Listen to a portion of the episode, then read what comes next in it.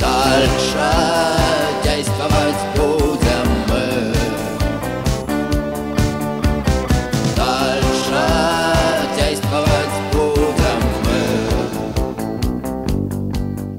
Здравствуйте, уважаемые зрители! Сегодня у нас в гостях Алексей Комиссаров, руководитель Департамента науки, промышленной политики и предпринимательства правительства Москвы. Пять месяцев назад Алексей Комиссаров пришел а, в московское правительство по приглашению первого вице-мэра Андрея Шаронова, но и он должен был заниматься поддержкой малого предпринимательства, возглавив комитет, департамент поддержки малого предпринимательства. Но потом выяснилось, что э, этот департамент слился с э, другим, более крупным, кстати, департаментом, и теперь э, Алексей Комиссаров имеет под собой гораздо больше объем городских проблем. А вот в связи с этим э, не будут ли задвинуты проблемы малого бизнеса на э, задний план? Алексей, добрый день. Добрый день. Добрый день, Олег. Спасибо за приглашение. Нет, конечно, не будут задвинуты на задний план, потому что меня и пригласили как человека, который непосредственное отношение к предпринимательству имеет и имел в прошлом. И несмотря на то, что вот сейчас произошло это объединение департаментов, поддержку малого бизнеса мы все равно будем, конечно, осуществлять. Это, в общем, на самом деле важное очень направление, важное, нужное. Так что не волнуйтесь. За эти пять месяцев что удалось сделать? А, Удалось, ну, в первую очередь, сделать все процедуры более прозрачными, потому что а, до, до этого, скажем так, э, далеко не всем было понятно, как распределяются какие-то субсидии, как распределяется поддержка. Непонятно и сейчас большинству Мгм. людей, но, по крайней мере, мы какие-то шаги сделали для того, чтобы это стало яснее.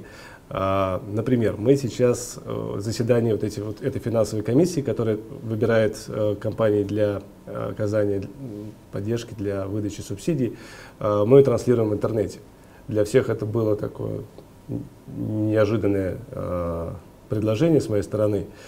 А, ну, Во-первых, мы эту комиссию, собственно, поменяли. Если раньше она стояла из чиновников, то сейчас мы туда позвали представителей всяких общественных организаций, объединений предпринимателей. И уже это сильно изменило подходы. Ну и кроме того, каждый может видеть, слышать, кто что говорит, почему принимается то или иное решение. Это, в общем, немаловажно. А, Сделали реестр получателей поддержки, которого не было. То есть сейчас опять-таки можно будет посмотреть, какая компания какую поддержку получила. Все это будет открыто и хранится в течение трех лет. На самом деле должно было быть сделано давно. э, По этому поводу есть закон, но этого не было сделано. А, Была немного изменена программа собственно, поддержки на этот год. И сейчас мы готовим программу на а, уже 12-16 годы по поддержке малого предпринимательства. Э, Вопрос э, такой. М, Есть э, расхожее мнение, что предприниматель это сорняк, который растет э, ни зря ни на что. И предприниматели, которые просят поддержку, они на самом деле не предприниматели, а в общем просто люди, которые хотят получить поддержку. Э, Я, честно говоря, не, не знаю э, таких успешных людей, которые пошли бы там куда-то в волосные коридоры и просить субсидии. Они скорее пойдут на рынок, да, торговать какими-то там телефонами сотовыми или что-то еще делать более такое как бы пра- пра- прагматичное. Вот. Не является ли вот эта деятельность по предоставлению субсидий все-таки, так сказать, не, неэффективной? То есть не, не стоит ли направить э, усилия на эм, улучшение инвестиционного климата в, целом? Например, например, такие вещи, как отсутствие необходимости ездить в какие-то инстанции. Например, я как индивидуальный предприниматель должен был ехать сейчас э, в пенсионный фонд, чтобы какую-то бумажку им там показать. Ну, Это смешно, да? При том, что я, в общем, э, оплатил какой-то взнос, зачем я должен ехать в этот пенсионный фонд? Например. Ну, я с этим полностью согласен. Более того, вот, имея, собственно, 18-летний опыт работы в бизнесе, ни разу никакой поддержки от государства не получал, э, ни разу никаких ни госзаказов не получал, вообще был всегда очень далек от, э, от какого-то ни было взаимодействия с государством в плане бизнеса. А, И действительно такая проблема существует, и существуют э, люди и компании, которые больше ориентированы на то, чтобы получить какие-то гранты или какую-то помощь, чем на то, чтобы делать собственный бизнес. Но, тем не менее, а, существуют направления в бизнесе, которые все-таки достаточно тяжело развивать без какой-то внешней поддержки. Именно поэтому у нас сейчас такой вот упор в плане, именно в плане финансовой поддержки на те компании, которые занимаются тем, что сейчас модно называть инновациями, не модно, а просто вот так немного за, за- заездили это слово. А, тем компаниям, которые начинают там что-то производить, вот тем компаниям, которые, а, которые достаточно долгий период выхода на самоокупаемость, вот им в первую очередь и оказывается поддержка, и а, страшного в этом плохого ничего не, не вижу. Но а, на самом деле основные усилия очень хочется направить именно в то русло, о котором вы сказали. И сейчас общаемся и с налоговой службой, э, с руководством Московской налоговой. Я ездил, э, встречался по процедурам оформления компании, которые, кстати, сейчас намного стали э, легче и проще, чем были там еще год назад даже. Ну, Регистрация Вот, компании, да. подтверждаю, довольно-таки простая процедура. Да, действительно, это сейчас стало, Мгм. стало просто. Но есть э, вопросы, которые э, можно и нужно еще решать и упрощать. Э, я, например, считаю, что совершенно не нужны там, печати, например, да, компании. Они уже жили вообще свою... ну, Нет в ней необходимости. Но таких много Контрагент, контрагенты можно, так не считают. Э, Они начинают звонить, спрашивают, а где печать? Правильно, потому что на сегодняшний день положено печать, но это вопрос там, законодательства, изменения каких-то Не, ну, ИП. ИП не положено печать, А, не обязательно. Да, а для компании положено, хотя на Западе давно принято, что в общем, подпись гораздо важ- более важную а, функцию несет, чем печать. А, огромные проблемы с э, закрытием бизнеса. Не знаю, сталкивались вы когда-нибудь с этим или нет. Если открыть компанию сейчас действительно легко и просто, то закрыть а, легальным, нормальным путем крайне сложно. А, но вот есть еще, так сказать, направления, в которых можно и нужно что-то улучшать, и, конечно, мы этим заниматься будем.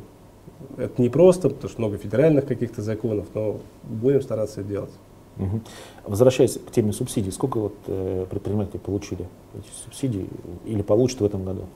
А, ну, общий, общий объем поддержки достаточно большой, там больше 2 миллиардов, а, 2 миллиарда и 300 миллионов рублей. Но это имеется в виду, это сумма а, совокупных средств, которые выделяются на поддержку малого бизнеса. Например, из них 750 миллионов пошли в фонд, так называемый гарантийный фонд а, содействия кредитованию. Один из таких инструментов, который очень действенный и хороший, то есть а, позволяет, а, дает возможность предпринимателям а, получить кредит в банке без обеспечения, или там частичное обеспечение. Фонд берет на себя там, 50% обычно обеспечения по кредиту. А, э, Часть из этих сумм э, идет на достаточно большая на образовательные программы по предпринимательству. То есть не- непосредственно субсидии э, далеко не, не основная часть этих денег идет. А субсидии разные. Есть субсидии начинающим предпринимателям, которые до 500 тысяч рублей. Есть э, субсидии вот, тем самым инновационным компаниям, которые доходят до 5 миллионов. Их выдается достаточно мало, но, э, но они есть. А вот эти субсидии, которые до 500 тысяч, кстати, пользуясь, э, пользуясь случаем, приглашаю, э, приглашаю компании, которые могут эти субсидии получить, обращаться и их получать, потому что скажем так, денег э, в бюджете больше на сегодняшний день, чем желающих получить. И это связано с, в том числе с тем, что э, многие просто не верят. Не верят, что это возможно, не верят, что это, что это Ну, можно нет, сделать без нет. откатов, что Да, это нет, можно нет, люди, люди верят, но э, верят в то, что это субсидии получат, получат родственники чиновников, дальние, близкие, Да, друзья. да, да. Ну, Они поэтому- в это, в это, в это, в это Нет, то, что, в то, что, в то, понятно, что все верят, что средства так или иначе будут освоены, а вот то, что вот я, там, простой предприниматель, могу эти деньги Какими получить. критериями надо обладать, чтобы пойти и Ну, самый, получить? самый главный критерий, который, к сожалению, сейчас а, отсе- отсечет очень много наших слушателей, то, что эти компании должны быть вне торговом бизнесе. Это принципиальное э, было решение правительства Москвы, связанное с тем, что не с тем, что торговля это плохо, а с тем, что в торговле проще решить э, вопрос с оборотным капиталом, чем с, э, в каких-то других направлениях. И с тем, что для города там важна компания, которая представляет услуги в области здравоохранения, в области образования, а, производственные какие-то малые компании. А, И второе условие, что эта компания должна быть до двух лет. Есть мы говорим про субсидии для начинающих предпринимателей. С момента создания компании до обращения за субсидии. Конечно, многие, много всяких нюансов осталось а, из, из- из прошлой жизни. Но то, что есть э, воля политическая это изменить, ну, я это вижу, вижу и чувствую. А, Сейчас перешли там, на электронную площадку эти торги многие. А, Сейчас Собянин постоянно контролирует э, количество участников, то есть чтобы было количество торгов, где, где один участник заявлен, потому что обычно это все торги, где только один, одна заявка, обычно это торги, ну скажем так, скорее всего, не объективные. Да? э, эти конкурсы. А, сейчас произошло колоссальное снижение а, стоимости, средней стоимости закупки по сравнению, например, с прошлым годом. То есть просто там по каким-то, вот тут был, были недавно торги по медицинскому оборудованию, по томографам, там снижение было в два раза или, чуть не больше. Но это, наверное, связано с тем, что президент сказал про томографы. А, про томографы И сразу внимание на том- томографы, да? О, А, А на другие вещи президент не сказал, значит, как бы внимания и нет. С одной стороны внимание, с другой стороны, видимо, там и, может быть, самый беспредел был. Но а, вот это снижение идет абсолютно по всем, по всем департаментам, по всем направлениям, по всем, по всем сферам деятельности. А московский предприниматель, куда нужно ему идти, на какой сайт, чтобы увидеть все торги, которые проводятся? А, Есть э, сайт тендерного комитета, можно зайти на сайт э, мост.ру, там есть э, ссылки на, на этот тендерный комитет. А, Мы хотим сделать вот в наших планах информацию на нашем сайте, который dmpmost.ru, чтобы там проще было людям находить всю эту информацию. Так что тоже в этом направлении работаем. Вопросы от наших э, зрителей сегодня собирали и в Твиттере, и в Гугле+, и ВКонтакте. Что вы можете, Николай Смит, что вы можете сказать о бизнес-инкубаторах Москвы? Каковы условия предоставления инкубатора частному предпринимателю? А, Ну, для меня тема бизнес-инкубатора достаточно близка, потому что был опыт а, создания и работы с бизнес-инкубатором. И поэтому я всегда про это говорил и повторю сейчас, что бизнес-инкубатор это главным образом не какая-то площадка, а, которая предоставляется в аренду, а это некая, некая тусовка, это возможность общаться с предпринимателями друг с другом, с опытными предпринимателями, возможность получения каких-то услуг. А, Вот у правительства Москвы на сегодняшний день есть, э, у нашего департамента, есть два бизнес-инкубатора, которые, э, ну, я, я бы сказал, в общем и целом а, соответствуют, по крайней мере, этому названию. Это бизнес-инкубатор Строгино и бизнес-инкубатор Зеленоград. А, Эту тему собираемся развивать, и в следующие годы планируем э, больше упор сделать на взаимодействие с частными бизнес-инкубаторами, с бизнес-инкубаторами при вузах, для того, чтобы их, их поддерживать, им помогать, э, потому что создавать просто государственные, ну, скажем так, не всегда эффективно, потому что все это зависит от команды, которая этим будет заниматься. Поэтому если будет хорошая команда в инкубаторе, он будет отличный, мы будем стараться их поддерживать. Алексей Дурнев спрашивал, с чего начать и на что обращать внимание при сборе документов? Пять самых главных причин отказа в субсидии. О,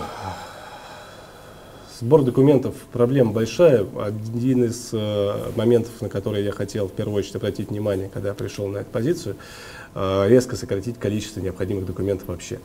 Но пока немного мы этот список сократили, но совсем немного, потому что пока, к сожалению, ограничены большим количеством всяких норм, правил и требований.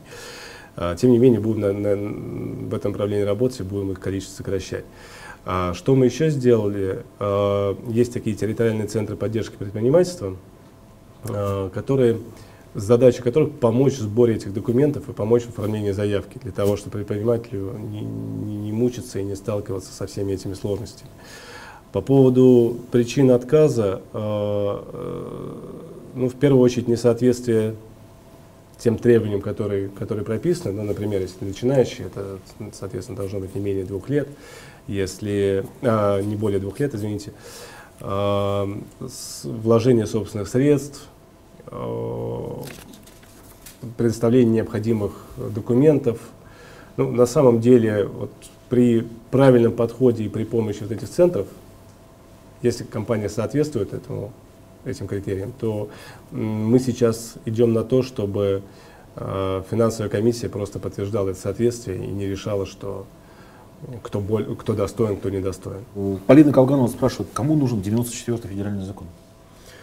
Ну, это попытка, попытка борьбы с коррупцией. Может быть, э, далеко не самая э, хорошая и удачная, но на самом деле думаю, что если бы не было 94-го закона, то было бы еще хуже. 94-й закон, если слушатели знают, это закон о государственных закупках.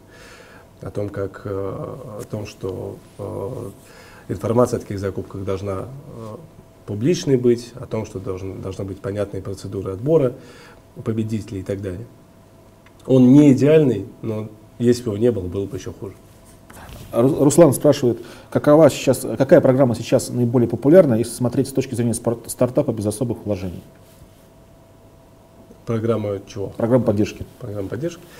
Ну, у нас, когда мы говорим про поддержку, у нас обычно все упирается э, в разговорах во всех на, на вопрос субсидий. Да? На самом деле, кроме субсидий, есть образовательные программы, которые мы финансируем, есть возможность участия в выставках, которые мы тоже финансируем до двух третей затрат на выставки.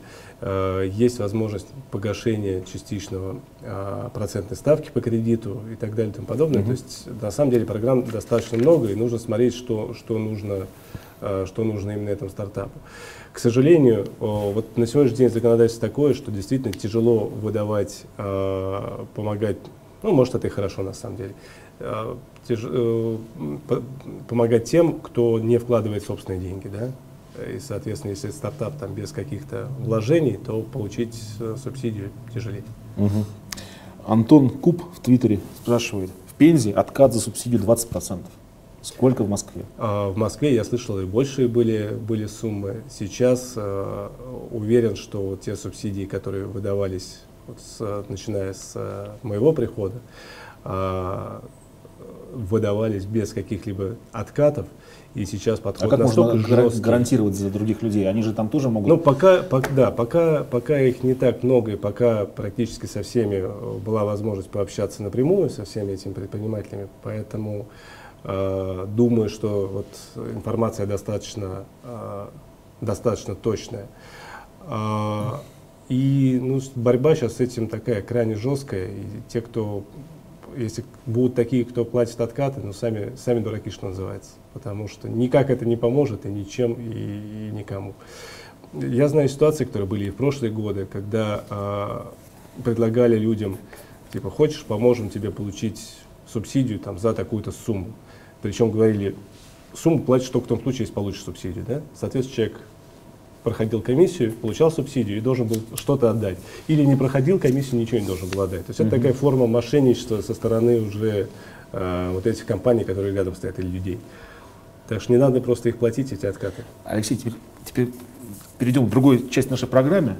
Так вы э, известный практикующий предприниматель, глава компании «Авторемонтные системы». Расскажите, как вы создали свой бизнес, в каком году это произошло, и почему именно в, этой в этой сфере? Ну, во-первых, уже не практикующий, уже не глава, не, не имея права по, э, по законодательству совмещать госслужбу с э, руководством коммерческой компании. Но владеть можно? Да, владеть можно. У меня угу. акции, э, доля компании в доверительном управлении.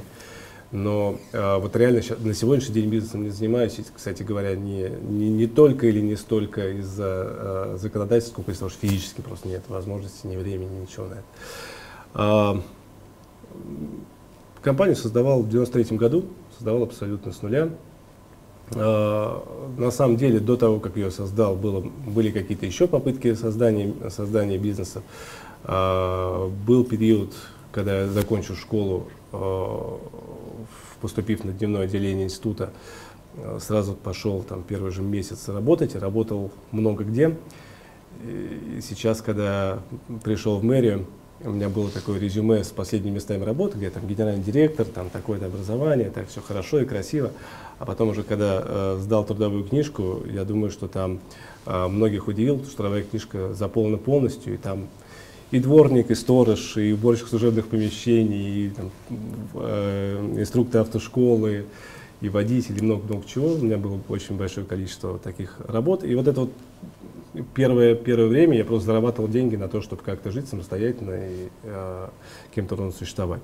А в 93 году э, с минимальным капиталом, практически с его отсутствием, открыл маленькую компанию по подбору, по подбору краски.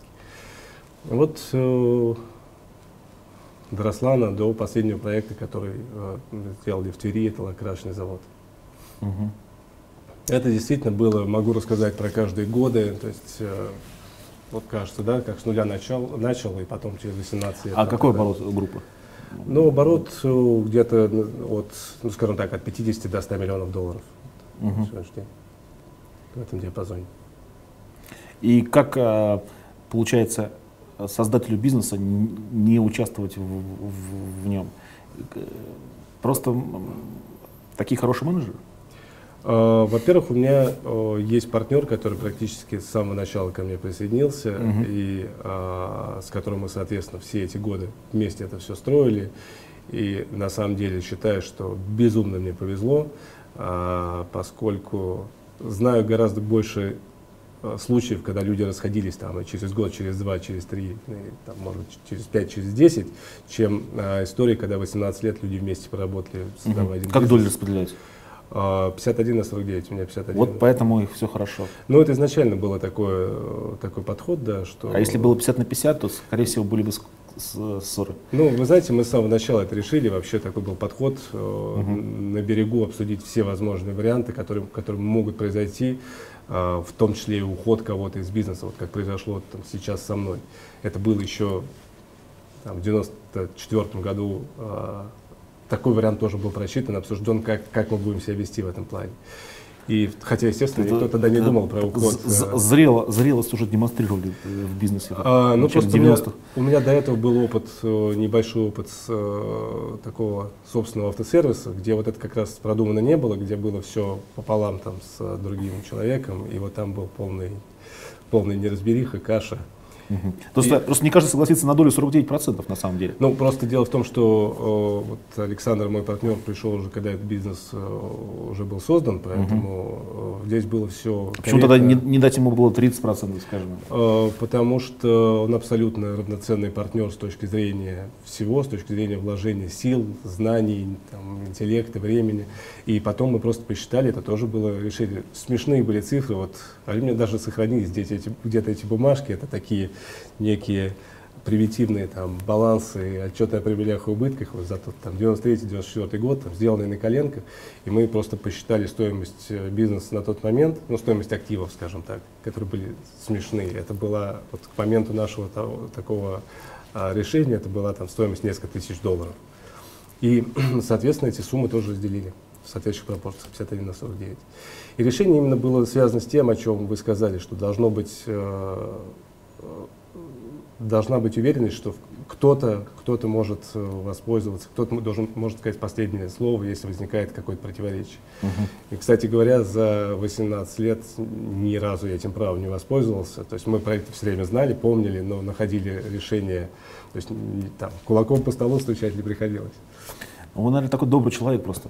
Позити- Э, позитивный, да? Не, ну- каждый, не каждый может быть таким эм, э, лояльным. Нет, а тут не вопрос э, доброты, то, что я позитивный, я точно позитивный, а здесь вопрос как раз такой, что э, гораздо, я уверен, что гораздо выгоднее и в плане материальном тоже, да, договариваться и совместно какие-то решения принимать, чем чего-то там у кого-то отжимать. Вообще у меня никаких сомнений в этом плане нет. Мгм. Так что А что сейчас пред- представляет собой группа, кроме Тверского волококрашенного завода? Ну, у нас э, есть еще э, несколько компаний. Одна компания э, владеет э, офисным зданием, складским зданием в Москве, где, собственно, располагается компания. Э, есть э, сейчас еще компании, которые новыми направлениями занимаются, там, индустриальными материалами и всякими другими. Но все это так или иначе вокруг, вот, вокруг красок, материалов для покраски, оборудования для покраски, инструментов для покраски. Ну и вот сейчас вот крупный, крупная компания Тверской красочный завод. Мгм. А, Алексей, вопрос такой. Какие сейчас э, виды бизнеса в Москве недоразвиты? То есть э, сферы, где можно получить сейчас хорошую отдачу денежную молодым предпринимателям? Вы знаете, я бы здесь вот этот вопрос разделил на два, а, потому что, к сожалению, недоразвитость и возможность получения какой-то хорошей прибыли, это, в общем, не одно, не одно и то же. У нас, конечно, колоссально недоразвита сфера услуг по сравнению со всеми а, там, мировыми столицами, другими крупными городами западными. А, колоссально недоразвита. Ну, я, не, я, например, сфера ресторанов, мне кажется, развита очень хорошо в Москве. А, Нет. Кстати говоря, нет, потому что ресторанов действительно относительно много. Мгм. Многие из них э, там пустуют и не очень Ну, да. хорошо себя чувствуют и закрываются зачастую. Вообще ресторанный бизнес это сложная такая тема. Вы же, по-моему, с Аркадием Новиковым делали передачу, да? Думаю, что. А, он может много сказать, к нему с большим уважением в этом плане отношусь. А, но у нас очень мало таких маленьких каких-то кафешек, забегаловок, их до сих пор мало, и может быть их много в центре, но в, в округах попробуйте что-нибудь такое найти в больших количествах. Ну, скажем так, если э, смотреть количество площадей торго, о, вот такого, таких ресторанов, кафе на тысячу жителей, то в Москве это а, до сих пор в разы меньше, чем в а, других там, европейских столицах. Угу. Ну, дальше возвращаясь к сфере услуг угу. в целом, что еще там недоразвито? А, ну, вот э, недоразвито все, что связано так или иначе с разными услугами, это и финансовые, и там, консультационные, и, и прочее, и прочее. И когда мы говорим там, про какой-нибудь, э, там, про Москву как финансовый центр, вот с моей точки зрения, а, вот, чтобы, Москва стала финансовым центром, да, нужно, нужно все вот эти вот услуги должны быть тоже, причем они должны предоставляться малыми компаниями. А, недоразвита гостиничная сеть. В Москве колоссальная проблема с гостиницами, особенно с недорогими. Uh-huh. Есть много хороших гостиниц, там, достаточно может быть, хороших и дорогих, но совершенно недостаточно качественных и, и по какой-то приемлемой цене. Так что вот, э, наверное, вот эти направления, которые самые-самые-самые э, основные, но при этом то, что я сказал, что нельзя сказать, что они э, самые выгодные, да, потому что там, с гостиничным бизнесом ну, это другая история, связанная со стоимостью недвижимости, со стоимостью аренды, с тем, что очень длительные сроки окупаемости, в общем, поэтому вполне объективные причины. Угу. А, Алексей, вопрос такой, почему русские люди так мало предприимчивы? А, даже говорят, что э, вот дореволюционное представление нами, русских людей, как предпринимателей, предпринимателей, mm-hmm. оно такое довольно ложное, потому что это был очень узкий слой, и даже до революции они не были предприимчивыми. Вот почему? А, может, это связано с тем, что образ жизни такой всегда был в России более оседлый, да, в отличие от американцев, которые приехали, так сказать, в новую страну, перемещались и вообще такие а, космополитичные. И э, мне кажется, что э, вот в этом наверняка какая-то связь, взаимосвязь есть, потому что предпринимательство это всегда риск, это всегда что-то новое, это всегда что-то неизвестное. Если люди привыкли к чему-то новому и неизвестному, то они легче идут в предпринимательство. Если привыкли, что вот, вот я здесь родился, я здесь живу всю жизнь, никуда не уезжаю и, и работаю на одном месте там 30 лет, то, конечно, говорить о предпринимательстве гораздо сложнее. И у нас сейчас у нас в стране там, существуют какие-то программы предпринимательские, например, для студентов, это хорошо и здорово. Но гораздо лучше, если это будет и для школьников, хотя такие программы сейчас тоже, к счастью, появляются. А может быть, что-то нужно и на уровне детского сада внедрять. Поэтому, как, как не знаю, с чем, как с, иностран, с иностранным языком. Человек, который начинает в взрослом возрасте учить, уже может его выучить, но никогда не будет на нем говорить там, без акцента. Да? Если в школе начать, то шансов гораздо больше. А в детском саду, то это практически native speaker. Что такое важно, вам надо донести сейчас до московских предпринимателей, молодых ребят? Да, просто чтобы, чтобы больше, больше себя верили. Мне, мне, мне нравится такой негативный фон, который, э, который существует э, на тему предпринимательства, что там невозможно заниматься бизнесом, что со всех сторон давят, душат. Не знаю, я, я так не считаю. Я считаю, что кто, кто хочет, у кого есть вера в себя и прикладывать какие-то усилия, у того получается.